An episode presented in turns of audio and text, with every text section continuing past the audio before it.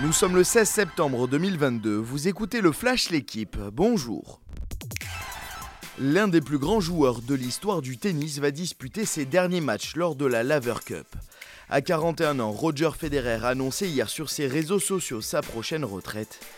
Dans son message, le Suisse souligne notamment les blessures qui ont jalonné ces trois dernières années.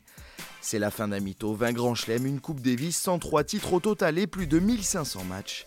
24 années d'une carrière de légende vont donc s'achever à Londres dans une semaine. Aucune victoire hier pour les clubs français engagés en C3 et en C4. Dans les derniers instants, Rennes a concédé le nul de partout face à Fenerbahçe lors de la deuxième journée de Ligue Europa. Une semaine après son succès à Belgrade, Monaco s'est lui incliné 1-0 à Louis II contre Ferencvaros. Défaite aussi et soirée cauchemardesque pour Nantes battu 3-0 à Bakou contre Karabakh. Enfin, en Ligue Europa Conférence, Nice a été repris par le Partizan à Belgrade, un partout. Deux retours et trois nouveaux ont été convoqués hier par Didier Deschamps.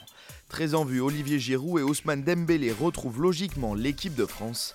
Face aux nombreuses blessures, le sélectionneur a appelé pour la première fois deux joueurs de Monaco, Benoît Badiachil et Youssouf Fofana.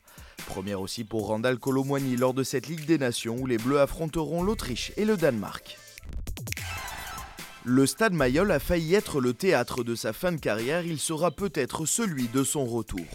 Toulon a officialisé hier la signature pour une saison de Mathieu Bastaro. Le 27 novembre dernier, le Lyonnais s'effondre sur la rade victime d'une rupture conjointe des ligaments des deux genoux. Après 10 mois de travail acharné, le numéro 8 postule à une place de titulaire face à Clermont à Mayol. Merci d'avoir suivi le Flash l'équipe. Bonne journée.